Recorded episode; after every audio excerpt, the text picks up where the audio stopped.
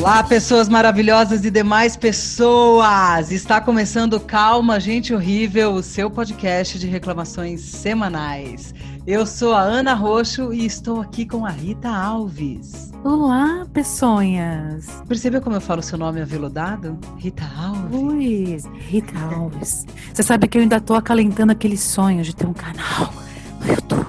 Ah, já sei. ASMR. Com a Tati Fadel. Oi. Com a Malu Rodrigues. Oi, lindos e lindas! Hoje nós vamos continuar a nos debruçar sobre o livro O Mito da Beleza, da Naomi Wolf. Se você não ouviu o episódio anterior, a primeira parte está lá. Essa é a segunda metade das três metades. Então vocês passam a fração aí e vê quantas metades a gente tá aqui. Meu Deus, pare... é, é o pessoal contando os votos nos Estados Unidos aí. que entendi foi nada. Onde a gente tá mesmo? Na primeira metade, no episódio passado, nós fizemos uma breve apresentação do livro e localizamos quando ele foi escrito. Na segunda metade, que nós estamos continuando agora, estamos falando sobre alguns capítulos do livro.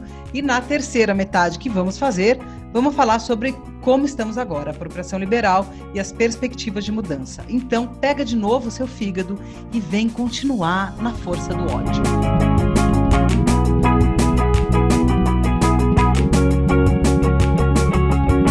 É, Vou falar do capítulo que trata da fome. Isso muito me interessa porque eu adoro comer. E quando falaram, vamos escolher os capítulos, eu falei, eu quero falar sobre a fome. Aí você juntou a fome com a vontade de comer, né, Rita? Exatamente. Ai, meu Deus do céu. Ai, tiozão do pavê. né? Me chamou a atenção uma parte em que ela destaca como seriam tratadas as doenças, como bulimia e anorexia, se ela atingisse uma grande parcela de homens. Então, teríamos aí forças-tarefas reunidas em assembleias legislativas, os melhores especialistas discutindo o assunto, capas de revistas, revoadas de editoriais, relatórios atualizados, né? O mundo respira aliviado, porque se é mulher que está passando por isso, tá liberado. Pode. Não tem problema que elas morram. Faz parte, né? Essa lógica pode ser apli- aplicada para outros âmbitos, né? Não é de hoje que falamos que se homem engravidasse, o aborto já estaria legalizado há séculos. Querida, se homem engravidasse, o aborto era feito em caixa eletrônico de banco, tá? Exatamente, né? Mas se é mulher, tá tudo bem, que morram clandestinamente. Quando as mulheres começaram a ocupar cargos antes dominados por homens, tiveram que criar uma outra barreira, um cérebro funcional, mas num corpo que define. Vamos ocupar a cabeça das mulheres com outras obsessões além de desejar igualdade. A seita da perda de peso recruta mulheres desde muito cedo. Acho que todas nós aqui já passamos por isso. Inclusive, falamos disso no episódio sobre padrões de beleza. Eu, por exemplo, aos 12 ou 13 anos, já estava terrivelmente preocupada com o peso e sendo alvo constante de bullying. Eu olhava no espelho e não via nada de errado, mas todos apontavam o dedo. Ignoravam que era o início da puberdade, a formação do meu corpo, etc. Eu tinha que ser esquálida e persegui isso durante muito tempo, obviamente sem sucesso. Eu deveria estar preocupada em aprender, conseguir um bom emprego, mas o foco era ser magra e conseguir um marido. Ai, que vergonha, gente, dessa parte. Mas era isso. Enfim, afinal, ninguém casa com gordas, né? Me disseram. Então, aos 20 e poucos anos, eu passava o dia todo com uma maçã no estômago. Então, eu pergunto: como alguém é capaz de raciocinar, viver plenamente, com energia para trabalhar, estudar e ter momentos de lazer? Eu vivia cansada, às vezes achava que era por causa da dieta, mas nossa, que importa? Agora todo mundo olhava para mim, valia a pena morrer por isso, me arrastar, já que agora as pessoas olhavam para aquele ser rastejante, valia muito a pena. Então, nesse capítulo, ela fala muito sobre as questões clínicas desses distúrbios né, da alimentação. Por exemplo, a anorexia tem consequências como hipotermia, edema, batimentos cardíacos reduzidos, infertilidade e morte. Já a bulimia causa desidrata desidratação, crises epiléticas, ritmo cardíaco anormal e morte. Quando as duas doenças se combinam, acontece muito também da mulher desenvolver os dois problemas, né? Então pode causar desgaste nos dentes, insuficiência renal, abrasão do esôfago, osteoporose e morte. Tá aí Karen Carpenter para comprovar, hein? Sim. Sabe que eu fui bulímica um tempo por, por consequência da cirurgia bariátrica que eu fiz, né? E que meus dentes se estragaram para sempre, assim. Eu tinha dentes, eu fui ter cárie só depois disso, de vomitar. Aliás, essa cirurgia, né? Eu e a Malu conversando, É. tirou todo o meu prazer de comer na minha vida, cara. Agora eu como e passo mal logo depois, não importa. Eu posso comer alface que eu passo mal depois, é uma merda. A gente precisa deitar e, e esperar. É, uma vez eu pensei nessa possibilidade de fazer uma cirurgia e aí eu pensei no grande prazer que eu tenho com comida e desisti imediatamente. É, então, mas é isso, não faça. Se gosta de comer, não faça. É isso aí. Então, assim, se a gente voltar no tempo, percebemos que as representações do nu feminino eram exuberantes, ventres grandes no século XV ao XVII, ombros e rostos rechonchudos no início do século XIX, coxas e quadris generosos até o século XX. As dietas e a magreza começaram a ser preocupações femininas quando as mulheres ocidentais receberam o direito ao voto, em torno de 1920. Uhum. Coincidência? Eu acho que não. Quando as mulheres invadiram as esferas masculinas, esse prazer teve de ser sufocado e foi assim que transformaram os corpos femininos em prisões. Esse ódio a si mesmo foi gerado com rapidez, coincidindo com o movimento das mulheres. Olha que sórdido. A gente já falou isso na primeira parte, né? Mas enfim. É o backlash, né? É Sim. isso. Essa preocupação com o peso levaram as mulheres a ter vergonha sexual e baixa autoestima, justamente quando estávamos, entre aspas, bastante aspas, livres para esquecer essas sensações. A gordura da mulher é alvo de paixão pública. Os nossos corpos não pertencem a nós, mas à sociedade. A magreza não é questão estética pessoal. A fome é uma concessão social exigida pela comunidade. Quantas vezes você saiu para jantar com o crush e sentiu vergonha de ser ogra? Eu nunca. o que esperam de nós é que comamos pouco, bebamos pouco, nos privam do prazer à mesa. Já os homens não são cobrados da mesma forma, desfilam suas barrigas enormes sem o menor pudor, e está comprovado que a gordura no homem é muito mais prejudicial que a gordura na mulher. Barriga enorme no homem é infarto na certa, ainda mais se você olhar para a cara do sujeito, ele tá vermelhinho, sabe? Vermelhinho da pressão.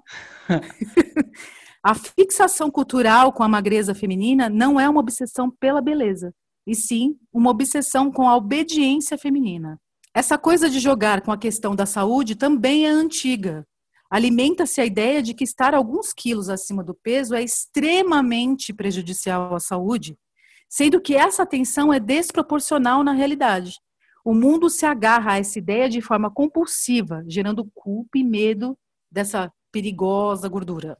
É, eu queria dizer que quando não é a gordura, inventa umas coisas. Ah, o colesterol, a gordura trans, o não sei o quê. Cada vez inventa um novo nome que você tem que ficar olhando e aí pode comer ovo, não pode comer ovo, aí tem que comer não sei o quê, tem que comer não sei o que lá. É um inferno, cara.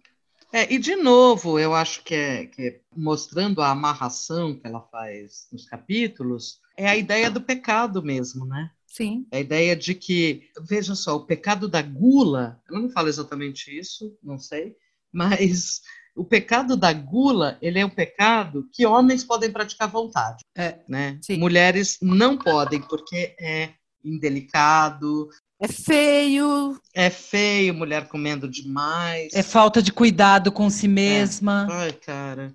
E é muito engraçado, porque justamente no século XIX, você já tem uma dominância da medicina sobre o corpo feminino, só que a questão era sexual, justamente aquela moral vitoriana, né, que é o que, na verdade, conduz um monte de, de práticas uh, a partir do século XIX, mas você já tinha esse, esse foco no, nos ovários, no útero, que são as coisas ligadas à sexualidade. A partir daí dos anos 60, 70, quando você tem pílula anticoncepcional, essa mudança na, no comportamento sexual, como o Malu já apontou, você tem que criar um novo pecado. Sim. Pecado social, nesse caso, mas que se utiliza dessa estrutura religiosa, como eu falei no programa anterior também. Você precisa de um novo pecado. Se sexo não é mais um pecado, você precisa ter outra estratégia de controle sobre o corpo feminino. E a estratégia vai vir pela boca e pelo Exatamente. discurso médico sobre saúde relacionada ao corpo. Gordo. Quer dizer, você conecta tudo, é sexo, é a religiosidade do rito da beleza, dos rituais de beleza, com essa necessidade do, da, da, da privação do prazer. Porque é isso, né? A fome é Sim. isso, é privação do prazer. É, mas não é só isso, né? É um bando de mulher também mal alimentada. E quem pensa mal alimentado? Quem é anêmico sabe que a Exatamente, é gente isso fica burro falando. na hora. Sim. É. Eu, eu sou pessoa anêmica, vivo anêmica, mas porque eu consumo pouca proteína, vegetais Com de ferro. folhas verdes. Ferro, né? Anemia tem a ver com ferro, Rita. É, sim, é o porra do ferro. Mas onde tem mais ferro? Na carne vermelha, é o que eu menos como. Só fazer uma, uma observação é, do que a Tati falou, a, a- quando ela fala no capítulo do sexo também, do, do corpo tem que estar adequado, né, para fazer sexo. Então, a mulher se sente reprimida quando o corpo dela não está do jeito. É, como é que ela chama, gente? É a A Dama de Ferro, Dama de Ferro. Iron Maiden, olha só. É, Aquela banda de heavy metal. não existe a Dama de Ferro, né? Mas é isso, se a Dama de Ferro não está perfeita para estar na cama, então a mulher sente como se ela não fosse merecedora de amor, né? Você está falando daquele instrumento de tortura, que É, é, um, que ela que usa é tipo como. um caixão. É, tipo É, um que é onde, onde você fica preso lá dentro, dentro, é. com espinhos dentro, você fica preso lá dentro. Do lado de fora tem um rostinho sorridente de uma Isso. mulher e dentro aquele E monte dentro- de prego para matar. Exato. E aí ela fala sobre isso, sobre se seu corpo não está perfeito, ou seja, assim, quantas vezes é, a gente já ouviu mulheres que estão gordas falando que não se sentem à vontade para fazer sexo, que não, não sabe, não conseguem, não relaxam, não porque tem tá com celulite, porque tá com estria. Isso é, é muito opressivo, esse sentimento. E elas sentem como se elas não pudessem ser amadas. E mais um motivo para essa, pra essa tentativa de dieta constante, de intervenções cirúrgicas, né, dessas Sim. coisas. Sim, para agradar o macho. Para agradar o macho, porque, porque todo. Com o discurso de que está agradando, na verdade, a si mesmo. Se a mulher Que é um auto- é que eu é- quis, é minha autocuidado. escolha. Meu corpo, minhas regras. Bom, enfim, aqui eu abro aspas para uma importante observação da autora. Ela diz o seguinte: o hábito da dieta é o mais possante sedativo político na história feminina. Uma população tranquilamente alucinada é mais dócil. Alguns pesquisadores concluíram que a restrição calórica prolongada e periódica resultava numa personalidade característica cujos traços são a passividade, a ansiedade e a emotividade. Por isso que eu não faço dieta, gente. Quer dizer, eu posso falar, fica sem carboidrato para você ver o seu grau de irritabilidade. Sabe? É horrível você se privar de, de determinadas, determinados grupos de alimentos que né, nas dietas são assim distribuídos, né? Isso pode, isso não pode. Cara, isso influencia, claro, no seu comportamento, óbvio. Então, assim, o progresso das mulheres começava a dar características opostas, né? Então, amor próprio, coragem, clareza mental. A restrição calórica prolongada e periódica é um meio de desarmar as mulheres. Para mim, esse trecho fez tanto, mas tanto sentido, porque foi exatamente assim que aconteceu comigo. Eu achava que eu poderia ganhar o mundo. E de repente eu me vi exausta com dietas e remédios para emagrecer, né? E quem tem forças para lutar assim? Ninguém. Só que agora, agora existe um disfarce, como dieta nenhum médico recomenda mais, né? É reeducação alimentar. Reeducação eliminar. É, é é liminar, não. Mas é, É, eliminar mesmo. É para eliminar as eliminar. mulheres mesmo. é, mas é, cara. Você come o que tem de, de, de felicidade, de prazer. Ou seja, de- tucanar o regime, né? É, é engraçado que essa, essa reedu- reeducação alimentar tem os mesmos alimentos que tinha na dieta, É. mas tudo bem. Porque, para mim, a única razão pela qual alguém come ricota é estar de dieta. Não, queijo cottage. Queijo Cinco cottage é de castanhas poder. na hora do lanche. Quem que come cinco castanhas sente satisfeito, gente? Não. Sem o acompanhamento de uma cerveja, né? Castanha só com cerveja. Eu pra acho que quem consome cinco castanhas está consumindo também remédios controlados para emagrecer, que daí faz sentido. Você sente aquela fominha, você come esses cinco negocinhos você fica ótima. Acha que está super alimentada. Mas o cérebro tá ali, travado, tem que ler 20 vezes a mesma frase para conseguir entender. É porque esta é a, coisa. Tô. Eu falo sempre isso para as minhas alunas, sabe? Enquanto você tá aí preocupada com tá gorda, tá magra, etc., você deve estar estudando, É. sabe? É uma perda de tempo, é uma perda de energia para conter uma coisa que é incontível, sabe? Essa questão tanto do envelhecimento quanto do, corpo, de você se sentir confortável, feliz com o próprio corpo, é a estratégia mais baixa mesmo de deixar as mulheres no seu devido lugar, que é um lugar de isolamento e que só encontra o, o compartilhamento nesses ritos da beleza. É o salão de cabeleireiro, é a Ai, manicure, é, é a depilação, é não sei o que, que são espaços muito bizarros, são as novas igrejas, né? Ela ficcionou com a religião, com o paralelo da religião, e agora Mas tá indo É porque é mas é. estruturante. É, não, tudo É bem. porque o nome do livro é um É, mito. sim, mito não. tem estrutura religiosa, não tem por onde. E vou falar o seguinte: dieta emburrece. Dieta te deixa burra. Pare de fazer dieta agora. É. Alimente a porra do seu cérebro. Pare. Emburrece sim. Honestamente, papo de alimentação é a coisa mais chata que existe, né? Porra! É uma malícia. É uma A não malícia. ser que seja Pensa- troca de receitas Sim. com bacon. Exatamente. Você tá, você tá lá numa confraternização na, na empresa, lá tem aquela mesa farta, cheia de coisa gostosa, aí junta cinco mulheres para falar. Ai, De como eu, eu É. tô low carb eu tô, hoje. eu tô low carb. E Ai, low eu carb resolveu minha glúten. enxaqueca. É. Ai, blá, blá, blá, blá. Ai, porque vou ter que queimar isso aqui em cinco horas de esteira na academia. Ai, não vou comer. Porra, vá pra puta que pai. Vai ser chata assim no inferno, minha filha. É engraçado que a gente tem discussões políticas de como a criança com fome não consegue aprender nas escolas, e essa é uma das Sim. importâncias É. da merenda escolar, mas a mulher que se foda, ela não tem que comer mesmo, não, sabe? Uai, gente. Tá na mesma, né? Não faz o menor sentido. Não faz o menor sentido. É. Enfim, falando em alimento, tem, uma, tem um trecho do livro que fala sobre as mulheres de Samoa e sobre como o alimento é um símbolo básico de valor social. Então, assim, as mulheres lá dessa, desse lugar, elas exageravam a quantidade do que elas comiam nos dias de festa. A distribuição de alimentos em público envolve a definição de relações de poder e o alimento compartilhado solidifica a igualdade social. Então, quando os homens comem pão juntos, brindam a rainha ou matam para o outro o bezerro, eles passaram a ser iguais e depois aliados. A palavra companheiro, ó, aqui tem informação, hein? Aqui tem informação. A palavra companheiro vem das palavras latinas com e pão. Ou seja, aqueles que comem pão juntos. Gente, bora comer pão! O objetivo é essa coisa de companheirismo é petista mesmo, hein? É. Agora que tudo que comemos é uma questão pública, nossas porções revelam e enfatizam nossa sensação de inferioridade social.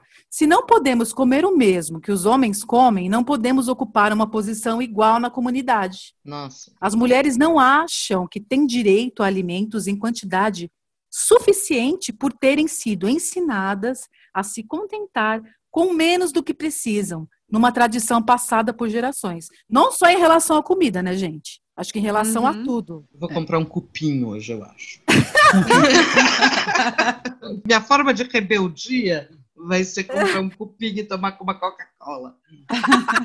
Aí é só, ve- veja só que interessante, né? As nossas restrições passam também pela alimentação. E eu nunca tinha parado para pensar nisso. Mas na minha casa, por exemplo, em tempos bicudos da era Sarney, nossa, o Sarney de novo na minha fala, Você gente. tá eu já falei desse. Sarney. É, Esse bigode é o bigode. é o bigode. Foi um trauma na minha vida esse Sarney. Enfim, meu pai e meu irmão, eles recebiam a maior quantidade de carne. Quer dizer, isso quando tinha, né? Nossa, isso é triste. É, eu sempre comi menos coisas do que os homens da casa. Não era uma coisa assim que saltava aos olhos, mas eu percebia, tipo, ah, eu vou comer esse pedaço. Não, esse pedaço é do seu pai, sabe assim? O maior pedaço, o mais vistoso, era sempre A do coxa é do homem. A coxa de É! Dava um ódio. Outro ponto importante da questão sobre a dieta é que o interesse sexual se dissipa com as privações das dietas. Né? É engraçado que os homens ficam, ah, minha mulher não tem mais vontade de transar comigo. Claro, ela tá passando fome. É. ela precisa comer, não ser comida, né? Esse é o... Tem todo um ciclo aí, meu filho. Calma, sabe? Né? De repente não é você que não é mais interessante, ela só precisa se alimentar. Precisa de pão, né? Precisa de um X-Bacon e resolve o problema em dois segundos. Né? Dá comida para essa mulher. É, é, quando literalmente o problema não é você, o problema sou eu que não como. É. Bom, enfim, e não é só isso. Né? As dietas que levam à inanição parcial causam irritabilidade, baixa concentração, ansiedade, depressão, apatia, instabilidade de humor, cansaço e isolamento social. Daí pegam todas essas características e dizem: tá aí, mulheres são assim, loucas, desequilibradas. O hábito das, das dietas e magreza prejudicam seriamente a saúde da mulher. Se liga, mulher! Pelo amor de Deus, antes que seja tarde. Se os alimentos são honrarias, se a gordura feminina é poder reprodutivo, a gente precisa dela, né? Baixa gordura é baixo índice de estrogênio e tal. Se as mulheres precisam perder X% do seu peso para se adequarem, se o estado de inanição é debilitante do ponto de vista físico e psicológico, se a autoestima, a sexualidade e a força feminina representam ameaças ao grandes interesses da sociedade, então, a mulher maga ideal não é linda do ponto de vista estético. Ela é uma bela solução política. Enquanto o feminismo nos ensina a dar valor a nós mesmas, a fome ensina a corroer o nosso amor próprio. Aí abro aspas aqui para uma citação do livro. Quantos mais independentes sob o aspecto financeiro, quanto mais controle tivermos dos acontecimentos, quanto mais instruídas e autônomas do ponto de vista sexual nós nos tornamos, tanto mais esgotadas, sem controle, tolas e sexualmente inseguras querem que nos sintamos em nossos corpos. Cara, isso é tão verdade que dá vontade de. Ai, tchau, gente, boa noite. Vou aqui deitar em posição fetal. Não, vou aqui comer um X-Bacon, é isso. É. é. Quando vocês querem apostar que vai rolar uma gente falando, não, mas a alimentação, a indústria da alimentação, a comida industrializada, faz um disclaimer. É, não, eu já, eu já ia falar isso, assim. É claro que ninguém tá falando, a gente tá fazendo piada com X-Bacon aqui, porque a gente somos quatro escrotas, né? Mas eu acho que, que a questão é, você pode se alimentar bem mas você tem que se alimentar. O que a gente está fazendo é de dieta restritiva, inclusive porque low carb o povo come ovo com bacon no café da manhã e estão achando uhum. super saudável. Né? A gente não está é. falando aqui de uma questão de do que você come, a gente está falando de. É, da privação, da fome. Está falando da privação de uma privação imposta com dietas que cada vez tem uma moda também, né? Quem não passou é. pela dieta do, do limão. Você lembra? Aquela outra, dieta de Beverly Hills. Aquela outra, você ficava comendo abacaxi a semana inteira, fica sair com a boca estourada e não conseguia a comer. A sopa da USP. Sopão da USP. Ah, eu da USP, Eu peguei é. um nojo. Gente, é. quando eu era mais nova, adolescentezinha, assim, me falaram que se eu tomasse todo dia de manhã de estômago. Oh, gente do céu. Olha Limão de estômago vazio. Não, vinagre. Aí a pessoa com 16 anos tá desenvolve uma gastrite, pan gastrite e não sabe por quê. Aí chega no médico ele fala é porque você é gorda e, e o é, papai é. do vinagre, velho, que que eu, que eu tomei durante meses para tentar emagrecer, que me comeu por dentro. Não de uma forma boa. É, então, assim, vocês querem comer, assim, querem seguir qualquer coisa, quer ser macrobiótico, quer ser vegetariano, quer ser não sei o quê, seja, mas coma, coma para se alimentar, para ser inteligente, não para manter o seu peso. Exatamente. Esse papo também me fez lembrar de algumas viagens que eu fiz ao exterior. Para uma delas, me preparei rica. antes. Muito rica, rica pra caralho. Eu me preparei antes, num regime bem restrito, porque eu queria estar bem nas fotos. Olha que fútil. Depois, chegando lá, eu continuei levemente preocupada em engordar tudo que eu havia perdido antes da viagem. Eu pensava, será que eu vou caber nas roupas que eu trouxe? Ora, se eu viajei para outro país, faz parte da jornada experimentar a culinária local e ser bem feliz, certo? Certo. Comi, comi muito, mas com muita culpa também. E ainda me pergunto se um dia eu alcançarei essa paz de espírito. Ontem, por exemplo, eu comi duas latas de leite condensado. Duas latas de leite condensado eu comi ontem. Brigadeiro de culpa. Brigadeiro de culpa. Então, assim, você pode ter o dinheiro para comer o que você quiser, mas a normatização da magreza não vai deixar você fazer isso em paz. A gente vê mulheres de bom nível social comendo pratos de salada e tomando suco natural ou pedindo drink sem álcool, o que é uma heresia. drink sem álcool tá errado. Pede uma Tá errado. de uma vez. Pede Gente, drink sem álcool chama suco. Não, tem os coquetéis sem álcool, não. Não, chama suco. Dá vontade Gente, Suco, gente, é suco isso. do canar o suco. É. E, sinceramente, eu nem acho que isso seja vida, gente. Pelo amor de Deus.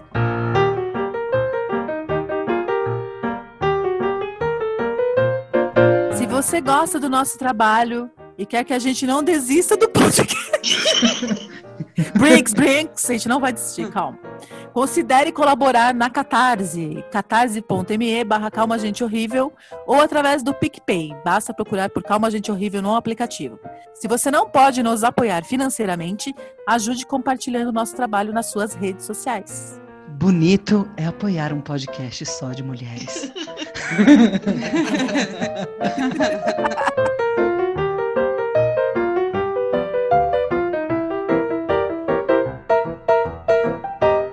Bom, sobre o capítulo da violência. Nesse capítulo, a Naomi Wolf começa a falar sobre como até antes da década de 60, o sexo da mulher lhe causava dor. Desde complicações no parto, puerpério, abortos, é, porque eram abortos clandestinos, né, repleto de violência, etc. E ela diz, isso, isso é muito interessante que ela escreveu, o trabalho, entre aspas, para a mulher significava o parto, de forma tal que o trabalho, o sexo, o amor, a dor e a morte, durante séculos, estavam entrelaçados num nó vivo no centro da consciência da mulher. O amor machucava, o sexo podia matar, o doloroso trabalho da mulher era um trabalho de amor. O que no homem seria masoquismo, para a mulher significava a sobrevivência. Daí ela fala que a partir dos anos 60 as coisas começaram a mudar, com a legalização da venda dos anticoncepcionais, a legalização do aborto. lá para elas, né? É, Que nós estamos. sim, para lá, né? Aqui ainda. Uh! e a independência financeira da mulher que não mais precisava trocar sexo por dinheiro. E nesse caso eu tô falando do casamento mesmo, tá? Então as coisas pareciam que iam andar e finalmente ser mulher não precisaria ser associada a sentir dor, certo? Não, errado. Veio a beleza. Gente, esse capítulo, ele é muito, muito interessante. Ele é muito bom e ela faz quase que um apanhado de do, do, do todos os outros capítulos. Bom, abrindo aspas aqui novamente. Uma geração não é tempo suficiente para que se esqueçam cinco milênios de aprendizado de como suportar a dor. Se o sentido de identidade sexual de uma mulher esteve centrado na dor desde o registro mais remoto, quem é ela sem a dor?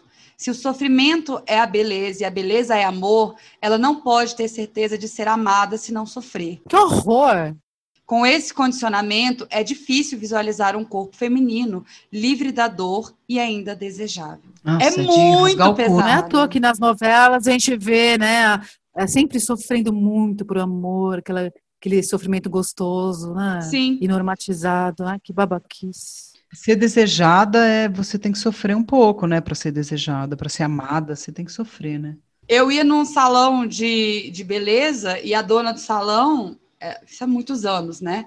E ela falava na maior normalidade, enquanto depilava as, as clientes, fazia aquelas escovas que puxa o cabelo, gente, dói pra cacete, aquela touca de fazer luz. E ela falava é, sofrer para bela ser. A minha avó Ah. falava assim: se bonita quer parecer, um pouquinho tem que sofrer. Ah, meu Deus. Pois é. Aí ela continua, ela faz comparações com a era vitoriana, em que as mulheres eram su- submetidas a procedimentos médicos contra sua vontade, inclusive, para atingir um suposto estado normal, né? Da docilidade, da calma, da, né? Ela diz que, como a Tati até comentou, as mulheres eram reduzidas aos seus ovários, né?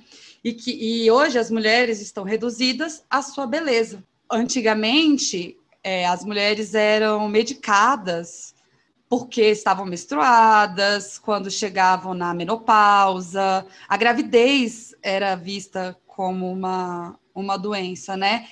E ela diz que tudo isso hoje é usado, só que para alcançar a beleza, né? Essa rigidez com o corpo da mulher, por exemplo, com a gordura, é equivalente ao que os médicos faziam com as mulheres vitorianas em relação a, a coisas normais do nosso corpo. Aí ela tem uma parte desse capítulo em que ela chega na era das cirurgias plásticas. Ah. Da qual não saímos, né? Travou aí.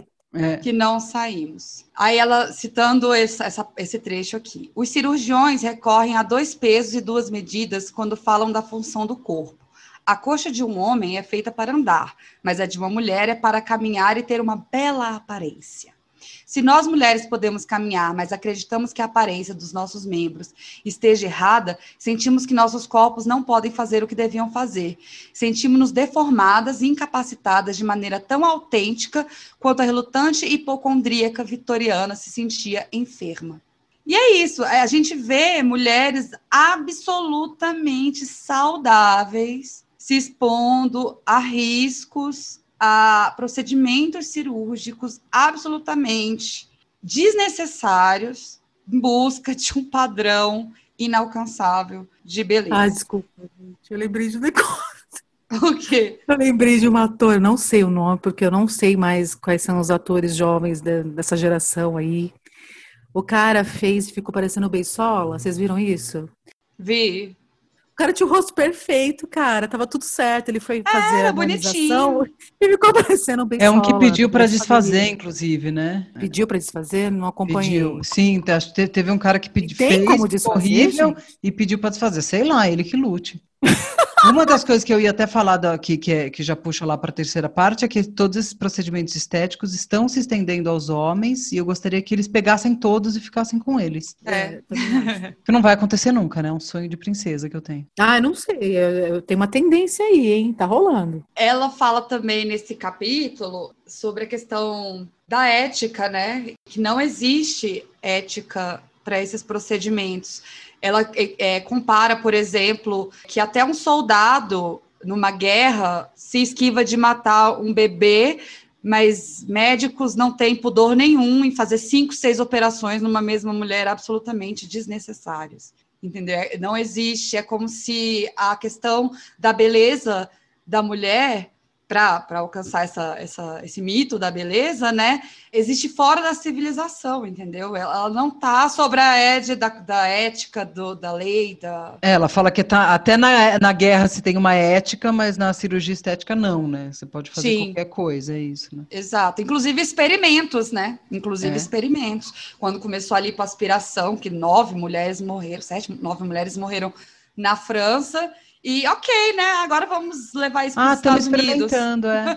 é, assim, de boa. Enfim, boa parte do capítulo ela compara os procedimentos estéticos com as práticas de tortura, sabe? Tipo, eletrochoques com tratamentos térmicos de choque para o delineamento do corpo. Ou cirurgia nos seios com a clitorectomia. O que, que é clitorectomia? Eu achei que era. É a cirurgia no clitóris. Ah, girar o clitóris? Não é tirar, não é, é, é, tipo, você acha que seu clitóris é feio. Ah, ah meu Deus. Como se homem conseguisse achar o clitóris, para começar de conversa. É, eles não vão nem ver. Não vão, não vão, não vão ver. É uma, é uma das poucas partes do corpo que é literalmente só para você, porque ninguém acha. É. Ah, eu acho, eu sei bem onde tá. Ah, não, é, é verdade. Homem, ah, homem, mas é que você, mas vocês são privilegiados. Em determinado momento do capítulo, ela descreve um procedimento para colocada de silicone nos seios, mas ela fala como se estivesse sendo feito em um pênis. E sabe o que é mais maluco? É agoniante a descrição. É o mesmo, ela descreve o mesmo procedimento para colocar o silicone no seio, mas como se estivesse sendo feito no pênis e a, gente tem muito mais agonia do que quando lê isso na revista, por exemplo, descrito que é no seio de uma mulher sabe? É como se a gente tivesse um distanciamento do nosso próprio corpo. A gente não tem pena da gente mesmo. A gente não consegue se olhar no espelho e, e, se enxergar de verdade. A gente olha e vê um objeto cheio de defeitos que precisa de melhoria, precisa levantar o peito aqui, precisa tirar o nariz um pouco ali, precisa não sei o quê. É, mesmo que essas melhorias, e cada vez que eu falo melhoria, gente, vocês podem colocar 800 mil aspas, tá? Causem problemas futuros ou levem à morte, porque a gente acha razoável com risco de morrer para se encaixar no padrão de, de beleza, no mito da beleza ideal, que, spoiler, é inalcançável. Quando eu fiz a minha mastectomia, eu tive um problema sério de cicatrização. Eu precisei fazer quase 60 sessões, duas horas de câmara hiperbárica, que é, foi assim, me provocou uma superclaustrofobia, enfim, porque não era uma câmara individual, era uma, parecia uma Kombi em alta pressão, né? Tá, essa câmara hiperbárica tinha gente com diabetes, né, feridas, enfim, usada para cicatrização. E era impressionante a quantidade de pessoas que eu convivi nesses dois meses de tratamento todo dia, que eram mulheres que tinham feito procedimentos estéticos, que tinham dado problema no silicone, é de uma proporção muito, muito superior do que qualquer pessoa pode saber, sabe? É assim, é bem além os problemas de cicatrização, os problemas de aderência, os problemas eu sei, porque eu coloquei prótese, tive que tirar por outras razões, né? Mas, de qualquer maneira, é, é, eu cruzei com uma quantidade de mulheres tão brutal que eu nunca tinha ouvido falar. Eu nunca tinha ouvido falar que não é um procedimento simples. Não é que nem tirar cutícula. É uma puta de uma cirurgia com uma cicatriz que era igual a que eu estava tendo da mastectomia, de certa forma, e com os mesmos riscos de cicatrização que chegam a índices absurdos. E as pessoas colocam isso como presente de 15 anos. Sim. É, mas você sabe que quando a gente faz a, a, bariátrica, acho que a Malu passou por isso também, logo depois eles falam para você fazer e você fazer assim, tipo, uns dois anos depois que você emagreceu, você faz a cirurgia. Eu não fiz, porque a descrição das cirurgias me apavorava, era assustador. Ah, a Tati acompanhou de perto. Eu acompanhei a sua decisão de não fazer. A minha decisão de não fazer, porque primeiro eu fui fazer assim, você vai, bom, você se sente um pedaço de carne, né, no cirurgião plástico. Porque o cara fala assim, eu falava, não, eu quero só tirar a pele que sobrou dos, do meu peito. falava, não, não, não, mas o seu peito, do jeito que tá, se tirar a pele, não vai sobrar nada, você vai ficar horrível, você tem que pôr pelo menos um 42 aí, porque senão seu corpo vai ficar horrível. E começa a te riscar, né? Para tirar a pele excedente da barriga, é, a, a cirurgia é um corte em âncora que vem do meio do peito aqui, recorta o umbigo, desce é uma tipo corte de cesariana estendido até o meio do corpo. Uhum. E aí eles esticam inteiro, recolam o seu umbigo, mas fica ótimo, porque é ponto de cirurgião plástico, não sei o quê. Eu chegou uma hora que eu falei assim, bicho, eu não vou fazer isso, eu acho mais simples eu aceitar que meu corpo é desse jeito, e não é simples, isso não é nada simples, e lidar com isso do que passar, porque ainda por cima do silicone eu falava, beleza, então põe o silicone e é isso? Fala, não, não, daqui 10 anos você tem que repor, porque ele causa aderência, ele vai ficando meio quadrado, o silicone perde a validade, daqui 10 anos a gente refaz. Isso se não der problema no meio do caminho, né? É, eu é tinha 24 anos e era uma iludida e falei, mas e se eu tiver filho e quiser amamentar? Ah, não, você pode amamentar normalmente, mas daí seu peito vai cair e a gente refaz a cirurgia. Inferno, cara. Eu falei assim, eu vou ficar fazendo uma cirurgia que eu tenho que de 10 em 10 anos refazer? Teu cu. É, é, igual quando você vai, é tipo você ir na costureira, eles falam como se você estivesse na costureira. Não, eu faço é. a bainha aqui, depois você volta aqui. É, exatamente, faço a bainha, é. bicho. Eu fiz a cirurgia do estômago por laparoscopia, então eu não tenho cicatriz da cirurgia, né? É muito, é pequenininho demais, dá nem para ver, né? São pequenos furinhos. E quando eu fui atrás, me falaram: ah, não, você tem que ir atrás para tirar a pele do braço e das coxas, né? Por coincidência, nessa mesma época, eu convivi com uma pessoa que tinha feito essa cirurgia de tirar essa, essa pele excedente. E, primeiro, não tem como não ter cicatriz. Fica a cicatriz embaixo do braço e entre as coxas, e é uma cicatriz horrorosa. E essa pessoa urrava de dor é uma dor horrível, é uma dor horrível. Porque imagina uma, um corte enorme entre as pernas, né, na coxa, assim. Você não, pode, não consegue andar, você não consegue levantar o braço. E aí eu falei, quer saber? Vou fazer porra nenhuma. É o sacrifício necessário. É, para você ficar linda. Eu já quis tirar os peitos, mas quando eu vi as cicatrizes e quando eu vi também amigas, o resultado da, das cirurgias, que pelo menos umas três delas ficaram com uma cicatriz muito feia. Eu falei, bom, entre ter um peitão e ficar com essa cicatriz aí, que pode ser que dê errado, eu prefiro deixar assim, deixar quieto, pô. É, gente, o caminho da aceitação é duro, mas é, entendeu? É mais é, íntegro. Aceita que dói menos, literalmente. Engraçado, porque muitos desses procedimentos cirúrgicos e até os não cirúrgicos, né, mas que são procedimentos agressivos, hoje, hoje, né, até desde os anos 90, se usa como desculpa muitas vezes a questão da saúde, né?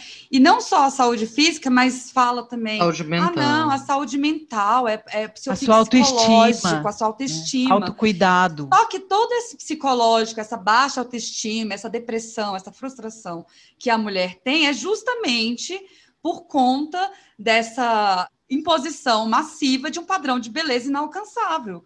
Uai, para de ficar dizendo que eu tenho que ser magra, que ter o peito X, a bunda Y, que eu não vou ter mais problema. De saúde mental. Né? É, de saúde mental, exato. Uai, produza o problema e venda a solução, é a estratégia básica, né? E aí ela, ela fala nesse capítulo, para terminar, que para mim é uma das, das frases mais emblemáticas e fortes do, do livro, que é, abre aspas, a hipocrisia do uso da saúde como uma fachada para a era da cirurgia é que a verdadeira mensagem do mito tem como objetivo que a mulher viva com fome, morra jovem e seja um cadáver bonito. Ai, que horror.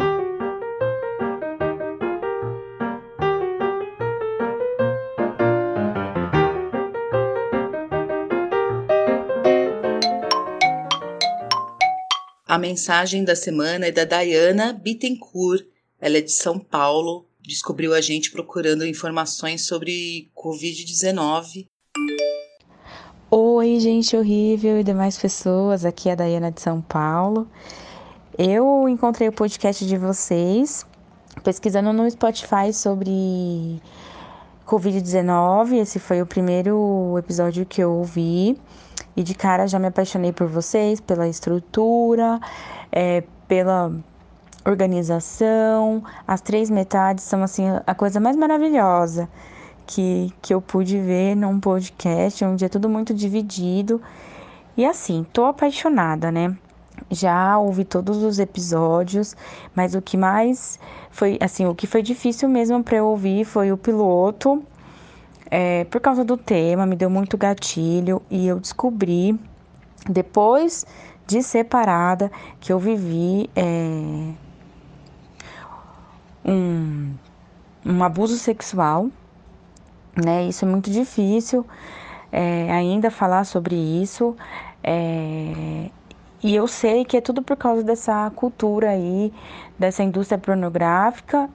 Realmente ele era viciado em pornografia, e isso acabou prejudicando o nosso relacionamento. E eu ainda sou uma pessoa abalada por causa disso. Aí indico aí um, uma indústria pornográfica 2. Enfim, né? Mas foi difícil de ouvir, mas eu consegui. Bem, agora o segundo foi sobre seita. Depois que eu ouvi o podcast sobre seita, eu descobri que eu tinha participado de uma seita. E realmente todas as as perguntas que vocês fizeram coube certinho no que eu vivi dentro dessa seita. E já puxando de novo o gatilho sobre abuso sexual nessa seita é, eu recebi uma vez dentro da minha casa o líder dessa seita e ele falou assim para mim ah, se você tá naqueles dias e precisa, seu marido precisa é, de sexo, você tem duas mãos e uma boca. E aquilo marcou minha vida, sabe? Assim, ainda hoje isso toda vez vem essa frase dele na minha cabeça, onde a mulher realmente é um objeto sexual na mão do marido, onde a mulher é escrava do lar. É, então foi isso que essa seita fez comigo e eu ainda carrego muita muitos traumas por ter participado dessa seita, né? Enfim, é esse o meu relato, meu desabafo aqui. Quero dizer que vocês estão de parabéns com o trabalho de vocês. Fico muito feliz por poder acompanhar e é isso. Ah, eu não posso esquecer. Gratiluz aí e um beijão. Ah, e a Malu é assim, a, eu acho linda Malu, eu sou muito apaixonada por você. Que pena que nós somos héteras. Mas eu acho você maravilhosa e, e, muito privilegiada por estar numa família de esquerda. Quem dera, né? se eu fosse aí, se eu crescesse numa família de esquerda. Minha família é muito complicada em relação à política. Um beijo, viu? Um beijão. Amei sua mensagem. Beijo, Dayana.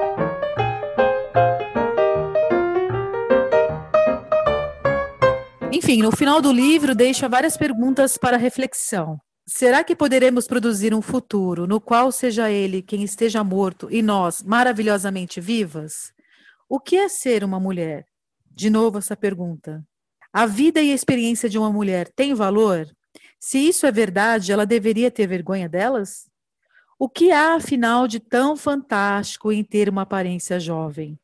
O corpo feminino merece a mesma noção de integridade do corpo masculino? Existe uma diferença entre a moda do vestuário e a moda do corpo das mulheres, que foi o que a gente falou, né? Tira a sobrancelha, põe peito, tira peito, enfim. Supondo-se que um dia as mulheres pudessem ser alteradas de forma barata, indolor e sem nenhum risco, será isso o que nós devemos desejar? Será que a expressividade da maturidade da velhice devem se extinguir? Tudo responde não, tá? Menos o que é ser uma aqui. mulher, o que é ser uma mulher não dá para responder com não, mas é, é, o não é não vou responder essa pergunta. É, essa pergunta a gente sempre pula, né? É. A identidade de uma mulher representa alguma coisa? Ela deve ser forçada a querer ter a aparência de uma outra pessoa? Existe algo implicitamente desagradável na textura da carne feminina? A sexualidade de uma mulher tem relação com a sua aparência? Ela terá direito ao amor próprio e ao prazer sexual por ser uma pessoa ou deverá conquistá-los através da beleza, como antes fazia através do casamento? O que é sexualidade feminina? Como ela é? Ela tem alguma reação com a forma na qual é representada em imagens comerciais? Ela é algo que as mulheres precisam adquirir como um produto? O que realmente une os homens às mulheres? Nós mulheres somos bonitas, ou não? É claro que somos mas não acreditaremos nisso como precisamos acreditar se não começarmos a dar os primeiros passos fora dos limites do mito da beleza.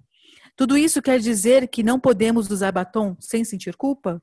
Pelo contrário, isso significa que temos de separar do mito tudo aquilo que ele cercou e manteve como refém: a sexualidade feminina, os vínculos entre as mulheres, o prazer visual, o prazer sensual em tecidos, formas e cores, enfim, o prazer feminino puro ou obsceno.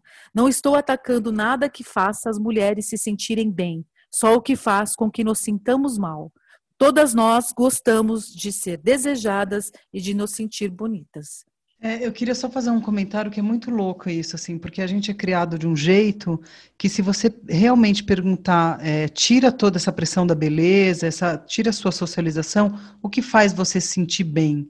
É uma resposta muito difícil. A gente, inclusive, perde o pé do que vai, faz você se sentir bem porque a gente está tão condicionada a se sentir bem quando a gente está bonita, ou achar que, né, porque agora, né, já, já indo para as críticas, quando as pessoas atacam, ah, teve um vídeo que viralizou aí da, do Alexandrismos, que ela foi super atacada também, ela faz um vídeo super na boa intenção, que é sobre o direito de ser feia, que tá certinho lá o vídeo dela. Eu achei Sim. ótimo, inclusive, ela desconstruir é. essa ideia. A única Nada coisa que eu diria, assim, é que quando ela termina dizendo a beleza é um estado de espírito, eu diria, foda-se a beleza, cara. A gente tem que parar de parar de, de achar que isso, que a gente tem que perseguir isso mesmo como estado de espírito, entendeu? Porque o estado de espírito, o sentimento, não tem realidade material. Eu posso estar me sentindo linda e eu ainda assim vou ser atacada como sou atacada, como a Alexandra, a Alexandra foi atacada, porque sou gorda gorda, porque sou assertiva, por todas as coisas que mulheres não podem ser.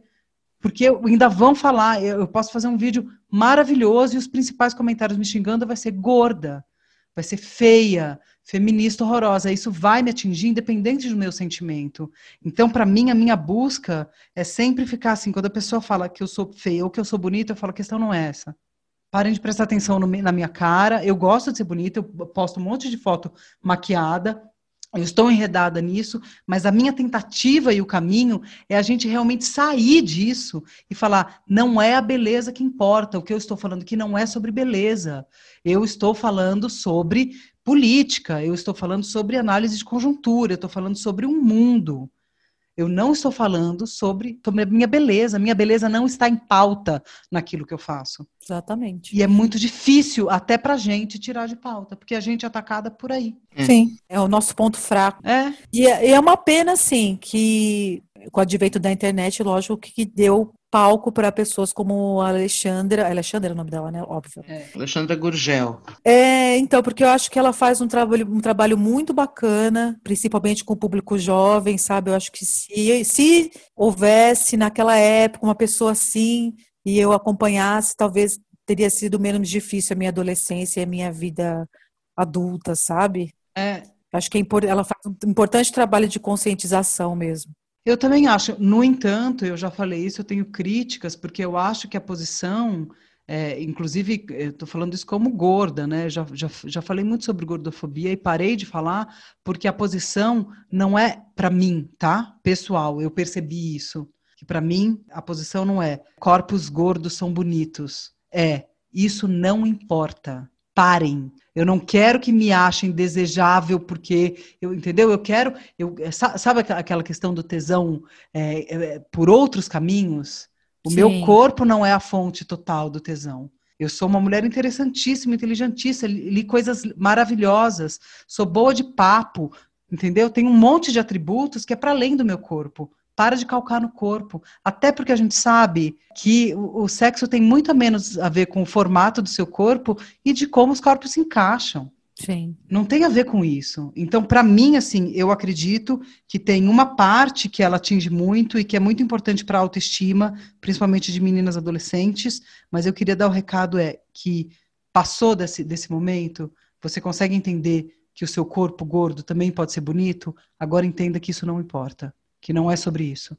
É. Para de pensar no seu corpo, para porque daí tem outra coisa do mercado, né? Que inventaram as lojas plus size e as coisas Nossa. plus size e não sei o que, e tudo vira para que a, e, a, e a mulher gorda gasta dinheiro e mais dinheiro, né? Porque as roupas plus size são mais caras. Tem uma outra coisa aí, inclusive, é, junto a isso, Ana, que eu acho que não, não lembro se a gente chegou a falar sobre isso, mas acho que sim, é que na verdade toda essa nova incorporação do corpo gordo é uma incorporação ao mercado. Ao mercado, sim. Acharam um nicho de e, mercado. na verdade, você inclui o corpo gordo dentre as coisas consumíveis como um novo padrão de beleza. Exato. Um outro padrão de beleza, um padrão a mais, né? Sim. É. Então, as modelos plus size, também servem. Eu olho, por exemplo, nas lojas plus size que eu, tenho, que, que eu frequento, né? Eu olho para aquilo e falo, nossa, mas este corpo gordo é muito melhor que o meu.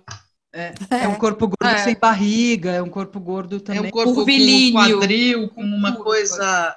É, é, outra história. Quer dizer, na verdade, você constrói um segundo padrão alternativo para um grupo de mulheres que precisam ser incluídas no mercado consumidor. É. Quer dizer, você não está, de, de alguma forma, desmontando a noção de que beleza não importa e que a beleza é um mito feito para fazer você, como mulher, ser um fracasso.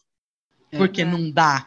É esse o drama. Não dá. Para você ser uma pessoa bem-sucedida profissionalmente, não dá para você. Não dá para ao mesmo tempo você ser tudo que o mito da beleza exige, basicamente porque o tempo é inexorável, você vai envelhecer com creme, Sim. sem creme, não tem como.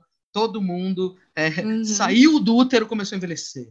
Acabou a história. Não tem como combater isso, a não ser por meio de falseamentos, né? de, de, de mentiras, de, de ilusões. Então, de alguma maneira, você você tem que entender que você pensar em beleza para além daquilo que é o, o não sei, você tem que entender que a noção de beleza é feita para te afundar. Não importa se é beleza do corpo gordo, magro, botero, renascentista, o caralho que seja. Tudo é feito para que você, como mulher, não seja suficientemente inteligente, não seja suficientemente, porque não dá, não dá incompatível. E porque mesmo se você for inteligente, isso não importa, porque você tem que ser inteligente e. É. É, Homens e, podem e... ser só inteligentes. Mulheres não podem ser só inteligentes. Ou inteligentes ou talentosos, ou, ou talentosos. Vamos botar ou, só é. na racionalidade isso. É, grande... ou talentosos, ou bons atores, né? Quantos homens horrorosos que são excelentes atores e a gente acha eles o máximo, tipo Jack Nicholson. Feio que é o cão, gente. Aquele homem é feio. Ele é O feio, Rick Gervais. ele é feio. charmoso, entendeu? É, ele é charmoso. Ele é interessante, mas ele é feio. Coloca, coloca aquela, aquela cara no esquadro, mal diagramada, com aquela sobrancelha que parece o capeta, bicho. É feio. Adoro, gente. Nossa. Então, pra você ver como o padrão de beleza, o mito da beleza não afeta a beleza masculina. Exatamente. Afeta só a beleza feminina, de maneira a você ser burra, sem dinheiro, Sim. que você gaste quando você tem poucas economias, você gaste o que você tem na tentativa de ser uma coisa que você não vai ser nunca. E daí vem os índices de depressão, vem os índices de sofrimento em que a gente tá a vida inteira. A gente tem que dar um basta. Não importa se é gordo, se é magro, foda-se. Esse é o ponto. A luta anti-gordofobia acabou descambando e sendo incorporada, obviamente, por uma estratégia de, de mercado que mantém a gente na posição de não ter poder real. Né? Porque essa coisa de empoderamento do corpo, empoderamento, empoderamento, cacete, eu quero poder de verdade, eu quero mandar, eu quero ser primeira-ministra, eu quero ser presidente, é isso que eu quero. Eu não quero, ai, autoestima me empodera, o caralho.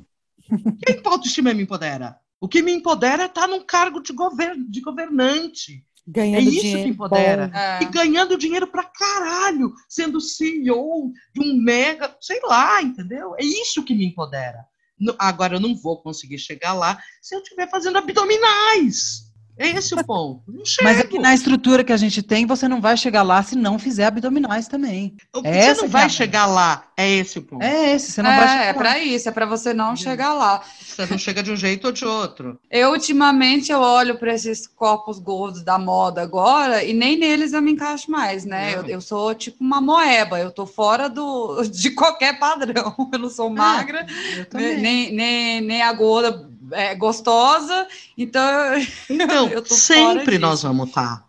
Então, por que Sim. caminho nós vamos? É esse o ponto. E é muito difícil, uma vez que nós estamos e vivemos dentro desta mitologia, né? Uma mitologia que fala Sim. que ser bonita é importante. Ser bonita sendo gorda ou sendo magra, a ideia de existe uma beleza, né? E esta beleza vai ser sempre inatingível, é uma estratégia política de enfraquecimento nosso, porque enquanto a gente está ocupado com essa bosta, a gente está perdendo poder real. Então, assim, fim desse discurso de empoderamento. Ai, o empoderamento. Foda-se. Eu acho que a gente tem que cortar o discurso de empoderamento. é, A não ser que a gente defenda poder de verdade. Porque não tem essa de poderzinho aí. Aí, autoestima. Eu me olho no espelho e me sinto linda. Isto é poder. Não é. Somos todas lindas. É. Somos o cacete, foda Não, gente, vocês lembram quando a Damares falou que as feministas odiavam homens porque são feias e, e, e elas é que são lindas? E, a- e aí ficou, é, gente, foi uma semana horrorosa na para se viver na internet, porque ficou aquele bando de mulher Alguma não é, né? de esquerda, militante feminista, postando foto de si mesma em posições Ai, eu sou é, linda. Sexo. Olha como eu sou linda. As feministas são lindas, sim. É como se fosse isso que importasse, entendeu? É exato, precisando provar, precisando falar, não, eu sou bonita assim, como se isso fosse importante. Que a gente conversou até fora da gravação, Ana, que engraçado que hoje você chama uma mulher de puta e ela fala, não, eu sou puta mesmo e tal, e tá tudo bem. Agora você chama uma mulher de feia, você desmonta a criatura, né? Ela não sabe mais nem levantar, ela não consegue mais nem andar com as próprias pernas. Entendeu? Ao invés de falar assim, ok, eu sou feia, feia mesmo, agora constrói mais creche, aumenta meu salário, para de me bater, para de me estu- estuprar, legaliza a porra do aborto. É, então. Porque é, são pautas, essas né? questões. E aí fica a pauta de postar foto com maquiagem, com filtro, entendeu? É o embuderamento que eu falo. Ai. É o aborrecimento do empoderamento. É, não, mas é isso, né? Acho que alguém falou assim: você quer postar nude? Posta, mas deixa o feminismo longe disso, cara. O feminismo não tem nada a ver. Isso. Não é sobre né? isso, não é Não é sobre Não sobre é sobre isso, isso. né? E não é, e não é advogar também quem é mais bonita, a Damares ou eu, entendeu? É. Toma no cu. Quem é Porra, mais bonita, as mulheres de direita ou as mulheres de esquerda? Ah, É, gente. a gente, quinta ai, série A pelo com a amor quinta de série Deus, B. É, então. Ai, as bin... Ah, né? Passou, passou, passou um avião, e nele estava escrito. Ah, toma no cu. Ah, Não, e a gente sabe que tem outra coisa, assim, desculpa falar é, terror. Aquela frase do Bolsonaro, não te estupro porque você é feia, é errado, entendeu? Porque homem estupra mulher feia, mulher bonita, criança, adulto, Sim, jovem, velha. Fio pinto, entendeu?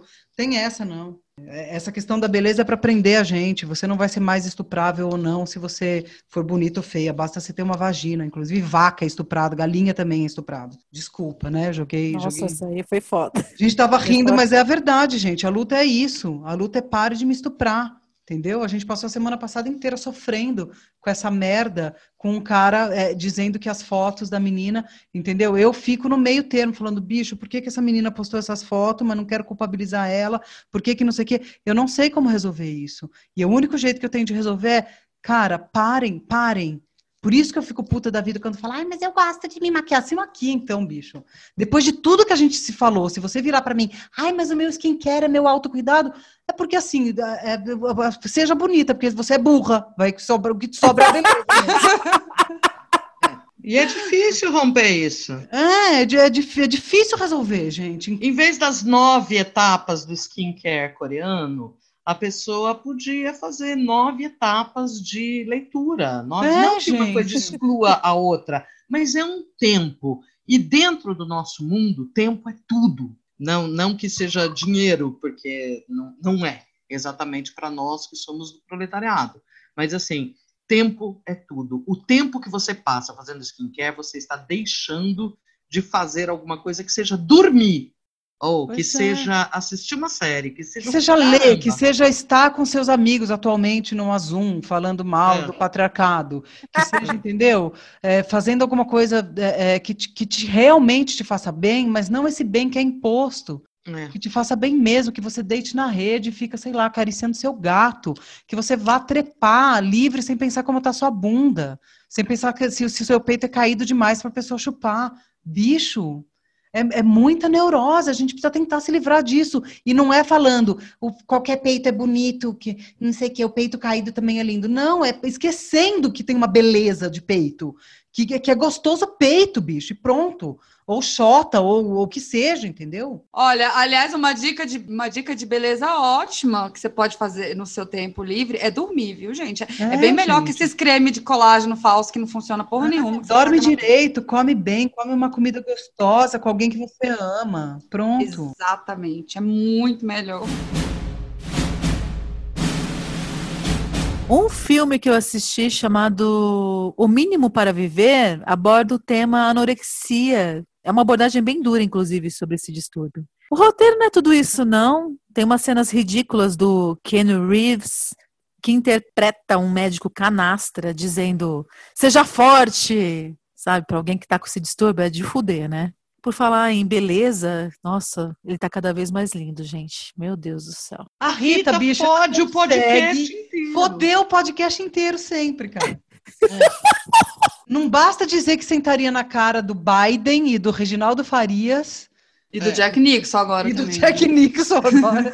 Ainda solta. Vai se fuder, Rita. Mas o Keanu Reeves, ah, vocês vão pôr defeito nele? Ele é feio. Mas a gente está falando de desmontar a noção de beleza É. e você vem falar que não sei o que é bonito, que a blogueira até pele ruim. É, ela fode a gente. Se fode, Rita. Eu tô presa. Coerência, nossa. Ah, Mandou lembrança, né? Eu tô presa nesse ciclo, perdão. Enfim, tá bom.